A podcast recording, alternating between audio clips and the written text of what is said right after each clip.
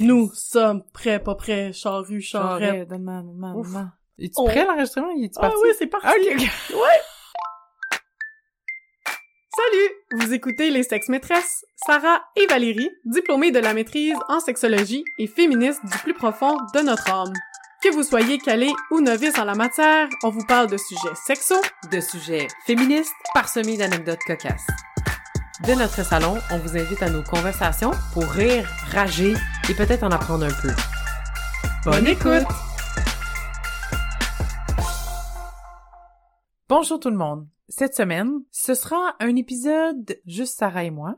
Et on a décidé de vous préparer un épisode plus bonbon portant sur les pratiques sexuelles oubliées ou négligées.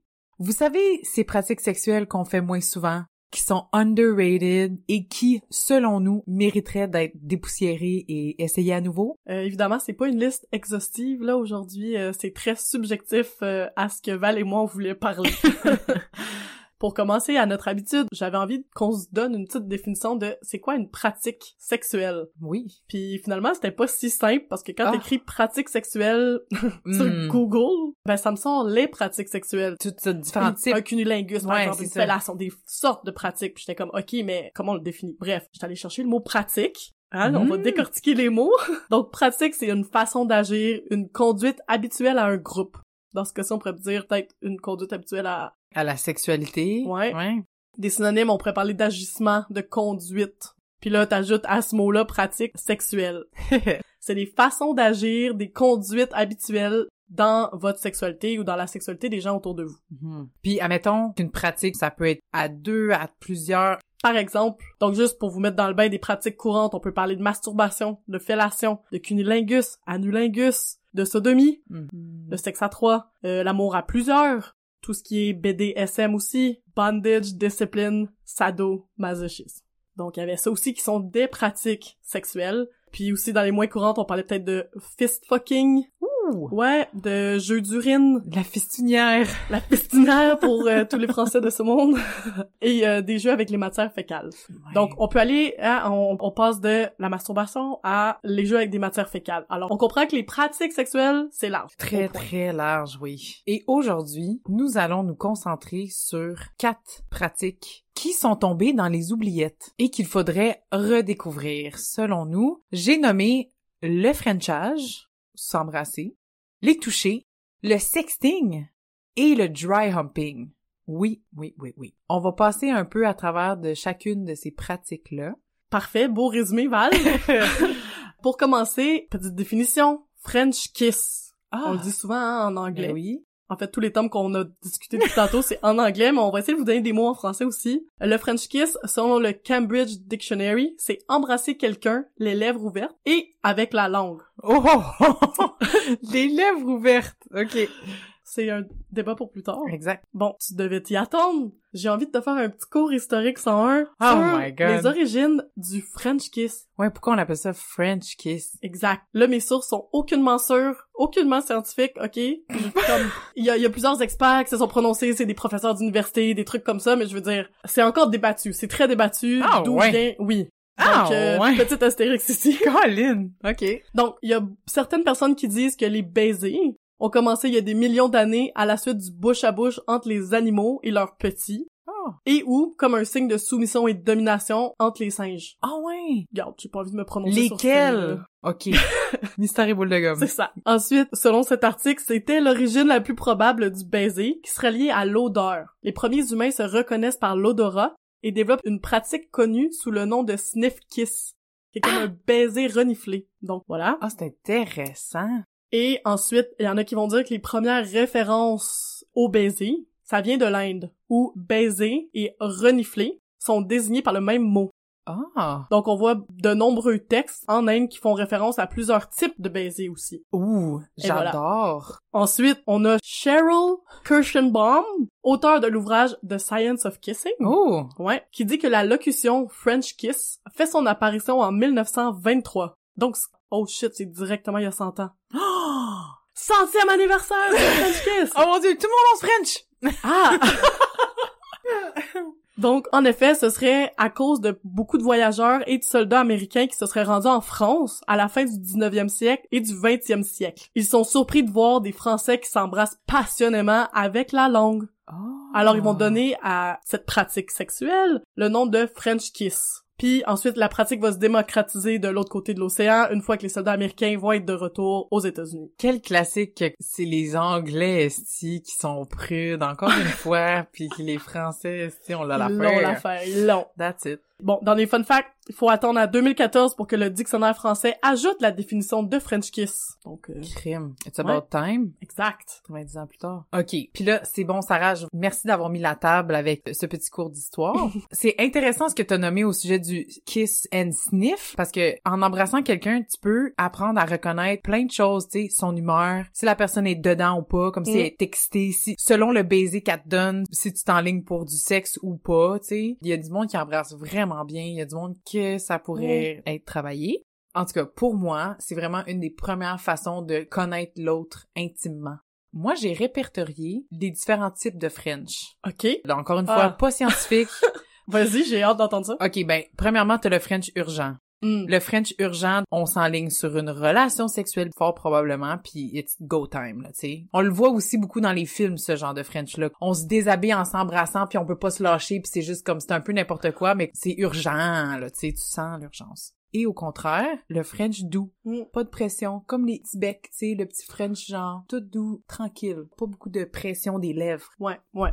Puis les deux sont le fun, Oui, dépendamment du moment. exactement. Ensuite, j'ai un dirty French. Plus de bave. Hmm. c'est messy. On pourrait sortir du cadre des lèvres à ce moment-là. tu sais, habituellement, le French, la langue, elle va pas frôler les dents ou il y a Mm. pas de bordage de lèvres ou tout ça, mais le French dirty, ben là, on pourrait être là-dedans. On sort du cadre. C'est ça, on sort du cadre. Voilà. J'ai juste envie de te donner un fun fact par rapport à ça. Quand on s'embrasse, Oui. on partage plus de 40 000 parasites Nice. et 250 types de bactéries. Oh mon dieu. Mais la majorité de ces bactéries-là sont bonnes pour notre système immunitaire. Mhm. Dans la plupart des cas. Mhm. Puis moi, je vais ajouter à ça en disant qu'on partage aussi des hormones dans notre salive. Tu sais, il y a des hormones qui sont activées pendant les relations sexuelles, donc c'est peut-être pour ça qu'on reconnaît aussi dans quel mood la personne est. Puis, le but de la nature, c'est de diversifier le plus possible, mettons, les systèmes immunitaires pour avoir le plus de d'anticorps possible pour être le plus fort possible, right? Ouais. So, si t'embrasses l'autre personne puis elle goûte bon, c'est peut-être que la génétique a match ou le système immunitaire est- c'est compatible pour vous deux de vous matcher parce que vous êtes tellement différents puis ça va faire des bons bébés. Hmm. Il y a bien des choses dans le French finalement. Oui, je viens de lire un article sur ça. Pas exactement sur ce que tu viens de dire, mais sur le fait que on partage pas notre ADN, là, mais Oui. que comme justement, il y, aurait quelque chose chimiquement, Exact. biologiquement parlant, qui ferait en sorte qu'il y a certaines personnes qu'on trouve qui goûtent meilleur que d'autres. Exact. C'est pas parce qu'ils sont dégueulasses, les Non, autres, non, non, c'est ça. C'est juste comme il y a une compatibilité là des corps. Bref, très intéressant. Sinon, dans le reste de mes catégories, bon, j'avais langue ou pas. Des fois, on peut frencher juste avec les lèvres. Langue, euh, c'est plutôt habituel, mais c'est ça. Ou tu sais, le niveau de langue aussi, genre. Ben, pour vrai, ça, je me dire, je trouve que c'est pas tout le temps habituel de mettre la langue. Moi, je suis pas nécessaire tout le temps. Ouais, Non, en public, mais la langue, c'est c'est spécial. Ce Ouais. qui m'amène à mon prochain point. En public ou pas. Frencher, tu sais, il y a des gens qui se donnent juste des petits becs en public, mais qui se French chez eux. OK, tu sais, quand tu French quelqu'un, puis c'est comme des longs mouvements lents, puis des fois, c'est des c'est des petits mouvements rapides. Ouais, Ben, le ça- rythme. Exact. Mais, mais tu sais, comme, non, mais c'est comme le nombre de becs que tu donnes dans ton French. Je sais pas comment le dire Oui, ouais, autrement. ouais. en tout cas, fait que ça, ça change aussi. Il y en a qui ont un rythme vite, il y en a qui ont un rythme vraiment, vraiment lent aussi. Ouais, ouais, ouais. Je pense que spontanément, j'y vais plus lentement, là. Ouais, moi aussi. Je trouve Ouais, ça rushant quand ça va vite. Je suis comme, je posée respirer quand dans tout ça. euh. Ou le son, tu sais, le son de... be- Genre Ouais, le son ouais. de d'embrasser quelqu'un. Il y a du monde qui sont... Le bruit, il est très présent. Il y en a d'autres que c'est silencieux, tu sais. Ouais. Je me suis déjà fait demander de faire moins de son. Mais c'est tough parce que, tu sais, t'es en train de smoucher la bave puis la langue puis les lèvres de quelqu'un d'autre sur les tiennes. Fait que c'est un peu tough de pas faire de bruit, tu sais. J'ai jamais pensé à ça. Sinon, mordre les lèvres ou sucer les lèvres pendant le French. Il y a du monde qui font ça, tu spontanément dans leur French, ils sont sur la lèvre, tu. Ouais. comme au point que je me suis fait détruire ma lèvre du haut. Oh! Puis j'ai pas con... Ça fait mal, là! Une fois, ok. Mais la session de French au complet, Hmm. tu me suçotes la lèvre du haut, comme mordille et suçote, j'ai eu un iki sur la lèvre. Oh, shit, c'est funky. Ouais, fait que là, je suis un peu dans le... Je suis pas contente de ça. Mais je suis d'accord, il y a un degré. On se French, focus là-dessus. Ouais. Puis comme une fois de temps en temps, quand il y a un moment de lenteur ou un moment de répit où on respire justement, où Ouais. on se réajuste ou whatever, là ouais, tu sais, tease-moi en mordillant la lèvre, sure, sure, sure, all for it, mais comment qu'ils disent? La modération a bien meilleur goût. Exact. tu me fais penser, par contre, au iki. Parce que là, je viens d'en parler, mais Mm. c'était, ça, c'était un pas agréable sur ma lèvre. Ouais.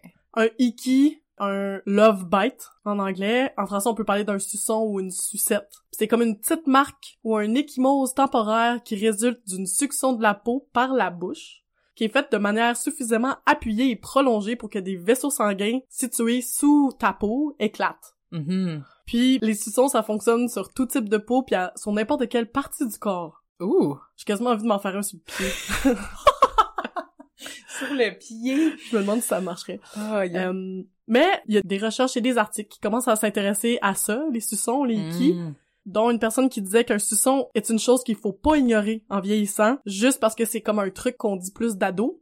C'est une chose qui fait du plaisir. Oui, quand même. Donc euh, c'est sûr que c'est dans le moment de l'action que ça peut arriver, c'est le fun. C'est sûr que c'est toujours plus le fun quand c'est consentant aussi ou si vous en avez déjà parlé, pas comme mon iki de lèvres. je m'en remets pas. Quand je faisais mes recherches sur ça, j'ai trouvé des sites et des vidéos YouTube Quoi, non? qui te montrent comment faire un bon iki. Vraiment? Ah ouais. Ça a-tu l'air facile? Y a-tu comme des techniques? Euh, oui, oui, ben puis c'était bien dit dans sens justement t'es mieux d'en parler avant pour avoir le Ah, consentement de la personne ou Bon. dire comme j'ai envie de laisser une marque sur ta peau. Tu sais, ça peut être sexy d'une même. Exact. pendant l'action, tu peux dire ça, ou des trucs comme ça. Astérix ici, quand on parle de ce type de hiki-là, c'est pas euh, les hikis qui permettent à la personne qui le fait de dire « je possède l'autre personne Non, non, non, oui, laisser une marque sur toi, pas pour t'identifier et te posséder, là. Ouais, ouais, ouais. Belle nuance, merci. Puis aussi, demander, mettons, l'endroit, parce que moi, ça me dérangerait pas, tu sais, d'avoir des hikis sur mon corps, vu Ouais. que le lendemain au travail, je m'habille, mais ça m'est déjà arrivé de devoir mettre un col roulé, là, parce Ouais. que c'était comme si je m'étais fait battre. C'était bleu mauve, là. Ça a duré plusieurs jours, puis c'était comme des immenses sucettes sur mon cou, puis comment, en tout cas. Ok, ben, je me fais l'avocat du job parce que j'ai lu ça tantôt quand je lisais sur euh, le hiki, puis ça disait « Pourquoi on trouverait que c'est embarrassant d'avoir des hikis? » Là, si tu dis que t'en avais des millions, c'est peut-être autre chose que tu Un petit, là. ouais. Avec un petit, que c'est juste hypocrite de la société de faire comme, oh, oh, toi t'as eu du sexe hier, pis c'est comme quoi, vous vous en avez pas eu? Tu sais, dans le sens, Mhm, oui. Ce sont les marques qui paraissent. c'est ça, Ouais. c'est ça. Bon, ça devrait arrêter d'être tabou. On sait que t'as une sexualité. This is true. C'est facile à dire, pas facile à faire, je sais, mais... Merci. Bonne nuance, oui, effectivement. Faudrait que j'essaye d'arriver au bureau, genre, bien être comme, ouais! Mais c'est juste que ça devient le sujet de la conversation au bureau. It's not interesting to me. Je veux pas nécessairement que ma vie sexuelle soit sur la sellette, là. Tu sais, là, ça m'intéresse pas tant. Passons au toucher. Touchons. Deuxième touchons-nous. pratique. Touchons-nous, touchons-les. Euh, ouais, peut-être pas. Donc, pour introduire le sujet, moi, j'aimerais commencer en vous parlant du système nerveux. Bon, après mon petit cours historique 101, on va aller en bio avec Val. Yay! Fait que c'est ça, notre système nerveux gère les informations sensorielles, fait que de nos sens, puis coordonne les mouvements musculaires, ok. puis régule le fonctionnement des autres organes. Fait que ça, c'est tout notre système nerveux ce qui fait, qui est pas mal important. Mais il y a des endroits qui sont plus sensibles que d'autres, c'est-à-dire qu'il y a plus de terminaisons nerveuses ou encore c'est des terminaisons nerveuses différentes. Je m'explique. Les endroits les plus sensibles sur le corps sont les bouts des doigts de la main. Ah ouais? Ouais, c'est les grands gagnants. Après ça, les paumes de la main, le visage, les orteils, puis la plante des pieds.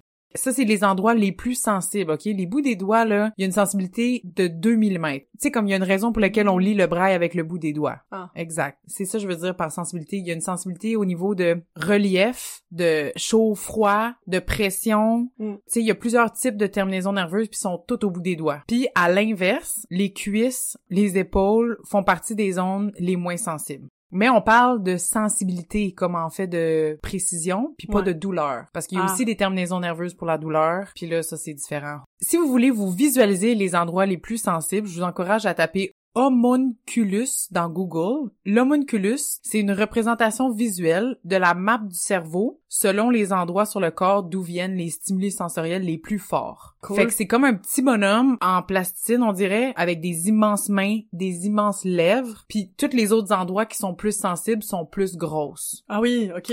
Qui est comme un peu disproportionné, là. Puis surprenamment, il y a pas tant de choses au niveau des organes génitaux.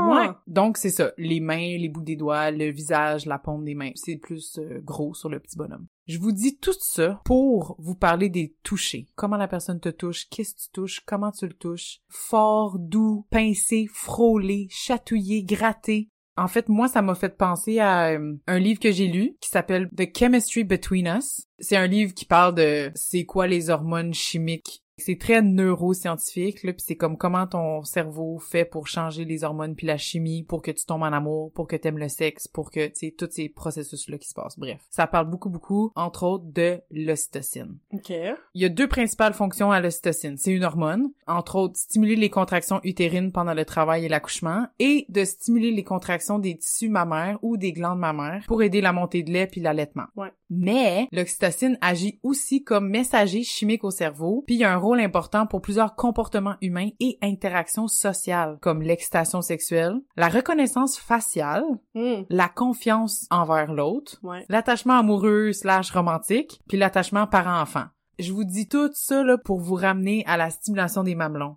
Ça c'était une grosse intro! Pour résumer tout ça, la stimulation des mamelons, c'est un toucher qui pourrait être vraiment cool parce que il stimule l'oxytocine, puis l'oxytocine, c'est l'hormone de l'amour. là. Tu sais, C'est l'hormone qui dit à ton cerveau, attache-toi à cette personne-là. Plus ou moins, là, on s'entend, là. Il y a des immenses nuances dans ce que je dis, là. C'est pas euh, on claque des doigts puis c'est magique, là. C'est intéressant scientifiquement. Ouais. Ouais. Je suis bien d'accord. Avec euh, toute ta belle introduction de juste toucher les autres. Je trouve que ça s'est perdu de toucher les corps des autres euh, en- pendant une relation sexuelle, là, pas juste dans le métro.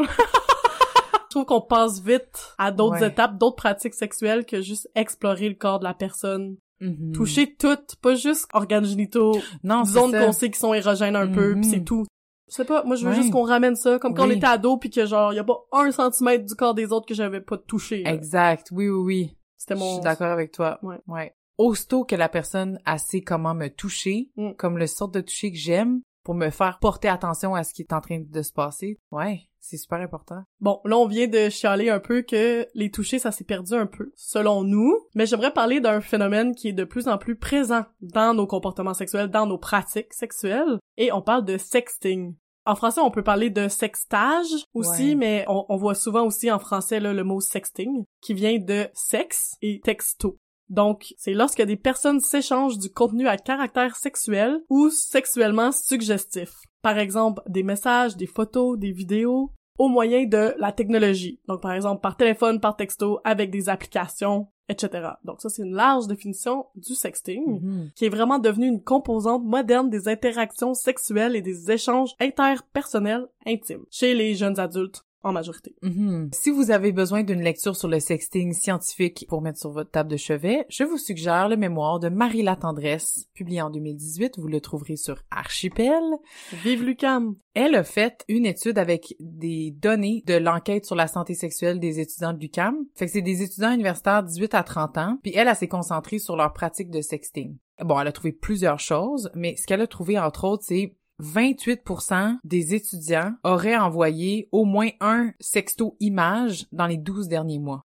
Puis, elle a différencié, dans le fond, les sextos images puis les sextos messages. Concernant les sextos messages, près du deux tiers, donc 60% des étudiants, auraient envoyé au moins un sexto message dans les 12 derniers mois. Fait que Mm. 60% sexto message. Ouais. C'est quand même beaucoup, là. C'est quand même beaucoup. Pour faire du pouce sur ce que tu viens de dire, moi j'ai trouvé une autre étude de 2020 Mm. qui est à, à peu près sur la même population, donc euh, 18 à 29 ans. 38% des participants avaient envoyé un sexto. 42% ont déclaré avoir reçu. Donc 38% en ont envoyé, 42% en ont reçu. Mm. Et 48% ont déclaré avoir participé à un sexting réciproque. Ah ouais, ok. Donc euh, des allers-retours de sexting, là. Toi, tu dis 60%, moi c'est à peu près 50%. Fait qu'on se rend compte que c'est quasiment... C'est plus qu'une personne sur deux Mhm. de notre âge, ben plus jeune maintenant, qui euh, envoie des envoie des sextos et en reçoit.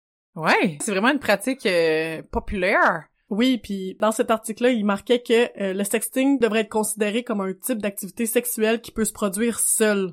Euh, Mm. ça peut servir en tant que préliminaire à une activité sexuelle future, mais ça pourrait être aussi, ça devrait être considéré comme une pratique sexuelle à elle seule. Ouais, ouais, ouais. Ça appuie, dans le fond, ce qu'elle, elle a trouvé. Elle a séparé tous ses participants en groupes. Fait que ceux qui étaient en couple, pour remarquer s'il y a une différence entre les personnes célibataires et les personnes en couple, s'il y avait des différences de genre, s'il y avait des différences avec des gens qui faisaient du sexting dans le cadre d'une relation de casual sex, là, d'amis avec bénéfice, par exemple. Elle a regardé à plusieurs critères, là.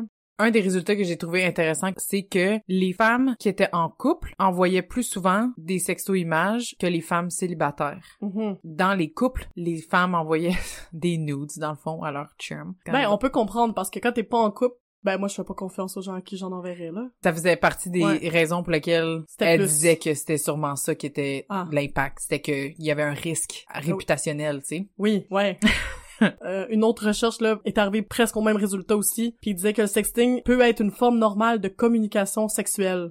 Tu sais que ça, ça Ah. Ouais, devrait ben en oui. faire partie là de Mm. notre répertoire et que le sexting est devenu un moyen plus acceptable d'exprimer sa sexualité. C'est comme de plus en plus accepté là de sexter, ce qui peut aussi entraîner une plus grande approbation et intérêt du sexting par les adultes, par la recherche, tu sais comme Ah qu'on oui, enfin oui, oui. s'intéresser à ce phénomène-là Mm. comme quelque chose de entre grandes guillemets normal. Oui, ok. Fait que là, peut-être que nos parents vont commencer à se sexter. Imagine! Oh! Coquin! Ouais, Oui! ce serait fun! Oui! Encore une fois, petit astérix ici, euh, là on parlait de sexting le fun, on parle pas de sextorsion. C'est-à-dire justement quelqu'un qui a peut-être envoyé une nude et qui se fait demander une rançon pour sa photo ou qui se fait euh, harceler par toute l'école secondaire. On Hmm. parle pas de sexting sous pression non plus. Par exemple, chez les ados, ça arrive des gars qui vont demander à leur blonde d'être obligés de sexter avec eux. Et évidemment sur le sexting non consensuel. Ça c'est encore très problématique. Aujourd'hui, on parle de sexting enthousiaste. Oui, c'est ça, avec le consentement verbal et enthousiaste. Consentement écrit. Et c'est ça. Parce que c'est vraiment important ce que tu nommes le consentement. Parce que à l'écrit, il y a comme des enjeux de plus quand ça vient au malentendu. Mm. Et déjà que le consentement est difficile en face à face, parfois, c'est pas clair. À l'écrit, faut être encore plus clair. Et ça a la force d'être encore plus hot. C'est encore plus sexy. J'ai fait du sexting récemment cet automne, puis le gars il me disait, tu sais, euh, si tu veux, euh, je te prendrai comme ça. Juste si ça te tente, euh, j'aimerais ça que tu fasses ça avec moi, nanana. Tu sais, Mm. pendant, puis aussi avant, je t'exprime un peu comment tu te sens, puis ensuite tu fais juste dire, j'aimerais ça t'écrire des choses que j'aimerais te faire. Est-ce Mm. que t'es disponible actuellement pour m'écrire ce genre de choses-là? Ça va peut-être être spicy. Il y a des façons de demander le consentement pour écrire que tu veux te faire mettre, là. Tu sais, comme... Oui, ouais, ouais. Puis de l'autre côté aussi, tu sais, de mettre ses limites. Tu sais, c'est arrivé dans mon sexting, quelqu'un qui t'écrit pis t'es comme, bro, c'est pas le moment, là. Genre, je suis dans mon gros pitch. Ça me Ouais. tente pas, je m'en vais me coucher. Mhm. Ça va prendre une heure de sexting, Ouais, ouais, d'habitude ouais. environ. Mais le dire, tu sais, puis que c'est pas personnel à la personne à qui je dis non, c'est juste, c'est pas un bon moment. Quelqu'un dit non tout de suite, c'est pas parce qu'il va te dire non demain. Non, puis ça aussi c'est facile à dire dans ta limite, tu sais, de faire en ce moment je suis pas disponible, Ouais. mais réessaye-toi demain, tu sais, en après-midi, Ouais. puis qui sait. Exact! c'est bon! ah, le consentement. Pour la prochaine pratique, on vous ramène à votre adolescence, possiblement, c'est pas tout le monde à son adolescence qui a fait ça, mais fort probable, parce que c'est une pratique qui est plus souvent pratiquée par les jeunes personnes pour, dans leur cas, éviter ou retarder la relation sexuelle pénétrative. J'ai nommé le dry humping. Sarah, t'as certainement une définition pour nous? Bien sûr! En français, c'est quand même moins hot, là, selon moi, on appelle ça du frottage, qui ressemble quand même beaucoup à frotteurisme, qui, hein, on en avait parlé, je crois, dans notre épisode sur les fétiches, qui est de se frotter sur une personne de façon non consentante. Donc non, aujourd'hui, on parle de dry humping ou de frottage, c'est-à-dire que c'est très consensuel, encore une fois. Exact. Le dry humping consiste à frotter son sexe sur son ou sa partenaire tout en restant habillé. On peut aussi le définir comme le fait pour deux corps de se frotter l'un contre l'autre pour obtenir du plaisir. Hmm. On peut utiliser des tissus, des draps, des sous-vêtements pour faire euh, une barrière là entre les organes génitaux. Puis comme t'as dit là, ça résulte en peu ou pas de grossesse et aussi une protection contre les ITSS en général. Ouais, c'est un win-win. J'ajouterais aussi que tu peux te frotter tes organes génitaux en étant habillé, mais sur un meuble, le coin d'une table, un coussin, Ça peut être fait en, en solo là. du mobilier. Oui, Va ça chez- fait en solo. Chez Bro et Martineau. Faites attention à vos organes génitaux, s'il vous plaît. Moi, ce qui m'a intéressé quand on a décidé de parler de dry humping, j'étais comme, mais pourquoi on considère ça comme un acte associé aux ados? Mhm. Parce que perso, c'est vrai que c'est ados qu'on a fait ça. Oui, c'est Le ça. plus souvent. Probablement, oui. J'ai trouvé un article non scientifique qui avait comme une hypothèse, ok, de, de pourquoi on associe ça aux ados. Comme le dry humping, c'est un acte qui est vraiment axé sur les sensations, qui est sans pénétration Mm. et avec peu ou pas de fluide en contact, Oui. des fluides en contact. C'est parfait pour les jeunes qui sont peut-être pas prêts émotionnellement pour des activités sexuelles peau à peau ou qui veulent éviter une grossesse ou une ITSS. Donc, c'est peut-être de là que ça vient le stéréotype selon lequel il s'agit d'un acte sexuel qui est réservé à l'adolescence. Ouais. Puis que quand tu perds ta virginité, ben tu sors de ça, tu deviens euh, au-dessus ouais. de cette pratique parce que tu connais autre chose. Mhm. Donc ça, ce serait comme pourquoi c'est un peu plus associé aux ados. Et moi, j'avais envie d'ajouter, c'est aussi, si on retourne dans notre modèle cis hétéronormatif, il n'y a pas de pénétration. Donc on le sait que tout ce qui a pas de pénétration est perçu comme donnant moins de plaisir, peut-être, ou... euh, Juste pratique moindre en général. Ouais, inférieur. Ou relégué à des préliminaires. Comme Ouais. si c'est pas un acte sexuel en soi. Exact. Puis en fait, le même article là, poussait plus loin que ça, Mm. au fait que dans le dry humping, c'est quand même souvent les personnes avec des vulves qui prennent plus de plaisir parce que ça stimule beaucoup le clitoris. Donc, c'est comme le parfait monde pour nous parce que tu peux comme gérer la vitesse, la pression, tu y vas à ton rythme. Donc, il y a beaucoup de plaisir pour les personnes avec des vulves. Oui, en Donc- fait, c'est une pratique clitocentrée. Exact! Nouveau mot de la journée. Oui, au lieu d'être phallocentrée. Donc, euh, sorry not sorry, boys. Fait qu'on ramène ça, le dry humping? Ouais, on ramène ça. Moi, j'ai des euh, petits conseils pour Parfait. rendre ton dry humping encore plus jouissif. Je me sens comme dans le magazine Cosmopolitan, pis là, tu vas me dire quoi faire. Ouais, c'est ça. j'ai trouvé ça bon. Il y en a juste quelques-uns, là, mais c'est comme porter des vêtements plus lousses puis plus minces. Mhm. qui peuvent être plus facilement déplacés, tu sais, puis réduisent un peu la barrière entre les organes génitaux puis les parties du corps sur lesquelles ils sont frottés. Une petite robe d'été, genre euh, loosey goose, euh, ça peut être plus le fun. Ou, au contraire, tu peux porter des vêtements plus durs, comme des jeans, tu sais, Tight. plus euh, plus serrés, plus non mais tu sais comme des jeans avec euh, des coutures plus euh, soutenues là, je sais pas comment Ouais, le dire, ouais, là, tu sais, ouais. du denim c'est quand même ça va créer plus de friction, plus de chaleur, Mm. ça peut être une stimulation plus intense. Tu tu peux te grinder sur les coutures, être plus précis sur la pression puis l'endroit où tu veux vraiment peser plus fort en tout cas. Fait que ça ça peut être aussi une autre option, le fun. Le dry humping, bien que c'est dry comme sec, ça n'empêche pas le fait d'utiliser des lubrifiants ou même des jouets sexuels pour encore mieux se frotter. Tout en gardant nos vêtements, du moins que t'es en accord de salir tes bobettes, tu peux te mettre une coupe de coupe de lube là-dedans, puis là ça va glisser encore plus, mettons, Ouais. sur ton vêtement. Ça pourrait vraiment augmenter les sensations. Il y a comme des jouets sexuels aussi qui sont plus plats pour les clitoris, là, qui ressemblent à une main fermée, là. Fait que tu glisses ça dans les bobettes, là, tu te frottes, puis là, t'as la vibration. Peut-être que ton ou ta partenaire aussi a la vibration. Bref, il y a des façons que ce soit un dry humping, mais que tu sois bien wet à la fin, tu sais. Hmm. Dernière chose, j'ai lu des positions. Des, Oui, des ouais. sortes de positions, puis ça, j'ai j'ai trouvé bon. Juste des options variées pour euh, pas que ce soit toujours juste euh, une espèce de missionnaire où je me frotte sur la jambe de l'autre ou tu sais, juste pour varier en plus notre dry humping. La dernière chose que j'aimerais nommer par rapport au dry humping, c'est de toujours valider le consentement avant de faire une transition vers d'autres pratiques sexuelles pénétratives entre autres. Encore une fois, important, le dry humping peut être un acte sexuel en tant que tel. Exact. En guise de conclusion, on espère que cet épisode sur des pratiques sexuelles qui sont parfois oubliées ou négligées vous permettra de les mettre ou remettre dans votre boîte à outils de sexe. De la part des sexes maîtresses, voici votre devoir de la semaine.